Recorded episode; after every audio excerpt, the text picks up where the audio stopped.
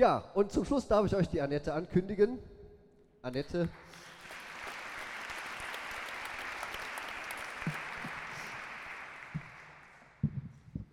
Die einzige promovierte Theologin unter den Slammerinnen und Slammern.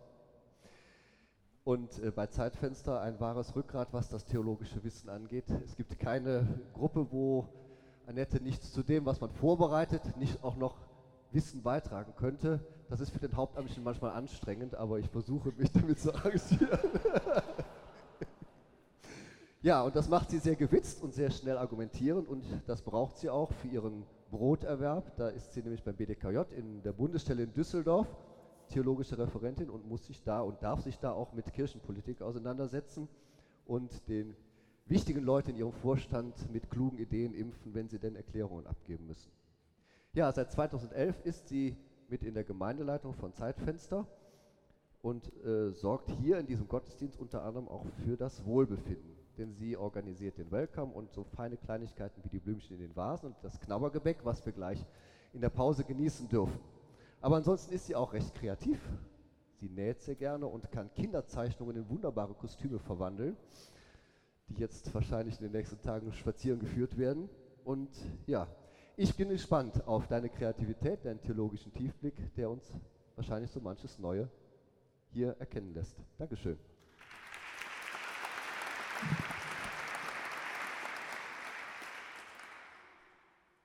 Als ich klein war, dachte ich immer, der Kelch würde von alleine klingeln, wenn der Priester ihn hochhebt.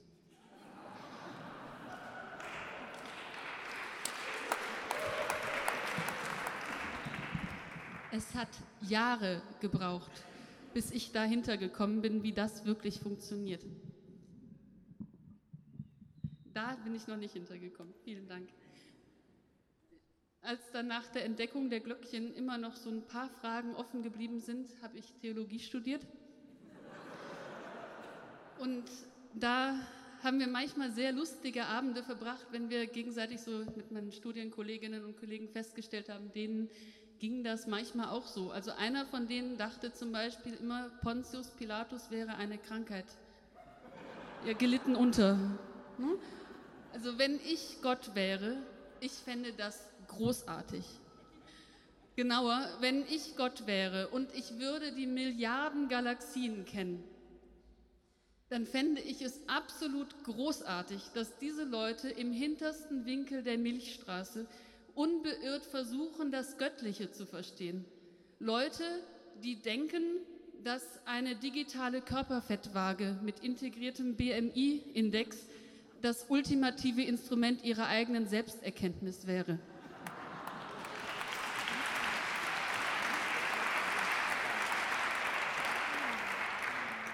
Wenn ich Gott wäre, fände ich es darum sehr vernünftig von Ihnen, dass Sie sich erstmal mit sich selber befassen, bevor Sie versuchen, mich zu verstehen. Obwohl ich, wenn ich Gott wäre, auch Ihre Theologie total spannend finden würde, weil ich da immer noch mal was lernen könnte. Die kommen auf Sachen, da wäre ich als Gott im Leben nicht drauf gekommen.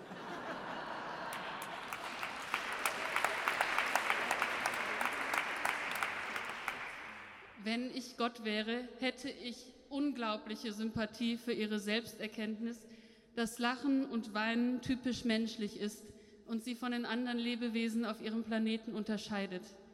Im Lachen und im Weinen finden sie sinnvolle Reaktionen auf Sinnlosigkeit. Wenn der Sinn um sie herum zusammenbricht und sie die Fassung verlieren, dann überlassen sie ihrem Körper die Führung und der lacht oder weint.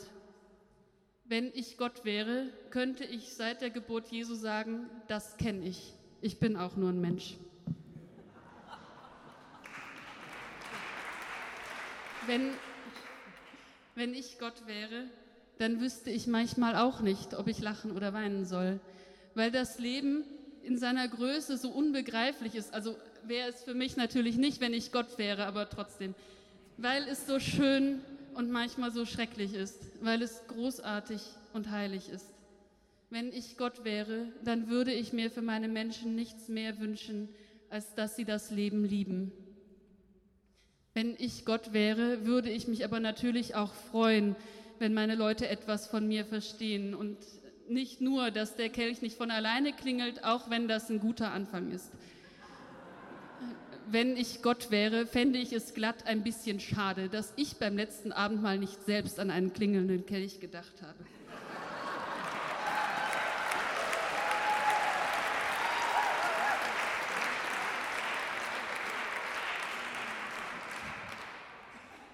Wenn ich Gott wäre, dann bekäme ich spätestens dann Angst um meine Leute, wenn sie aufhören würden, sich vorzustellen, dass auch ich lachen und weinen kann. Und wenn für sie selber bei der Religion der, der Spaß und das Mitgefühl aufhören würden. Jede Diktatur zeichnet sich durch Humorlosigkeit und Empathielosigkeit aus. Wenn ich Gott wäre, dann wäre der Tag, an dem meine Leute aufhören würden, über sich und mich lachen und weinen zu können, ein sehr schlechter Tag, um Gott zu sein. Wenn ich Gott wäre, dann würde es mich manchmal jucken, Ihnen eine Prophetin zu schicken, die Sie fragt, ob Sie eigentlich noch alle Dornen in der Hecke haben. Zum Beispiel, wenn ein Pfarrer versetzt wird, weil er ein lesbisches Paar gesegnet hat.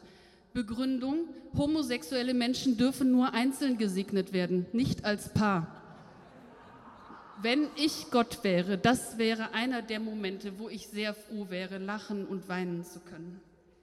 Wenn ich Gott wäre, dann würde es mich aber doch auch noch interessieren, wie weit voneinander sie denn hätten stehen dürfen. Dann würden meine Leute mir sagen, dass Homosexualität laut Bibel ein Gräuel ist. Dann würde ich meinen Leuten sagen, dass laut Bibel auch Garnelenessen ein Gräuel ist.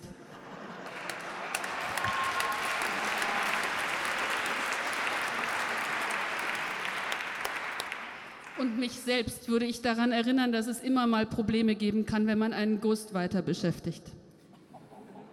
Und ich würde Sie fragen, ob wir das beim nächsten Sushi-Abend mal bereden sollten. Also ich meine, vom Standpunkt der Garnele aus gesehen ist da natürlich was dran.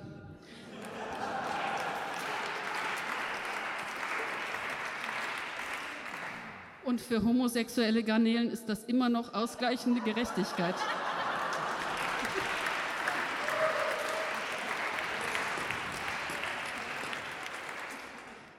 Wenn ich Gott wäre, dann wüsste ich, dass meine Mühlen langsam mahlen und dass auch im letzten Winkel der Milchstraße noch nicht aller Tage Abend ist, mal so universal gesehen. Ich hätte Übung in Geduld und ich würde darauf vertrauen, dass meine Leute auch schon noch finden werden, dass die Liebe wie das Leben ein großes Geheimnis ist. Wenn ich Gott wäre, dann würde ich es lieben, wenn Menschen lachen. Und darum ich, wäre ich heute Abend auch hierher gekommen, um mir den Slam anzuhören. Ich bin zwar nicht Gott, aber ich finde es immer toll, wenn Gott und ich das Gleiche vorhaben.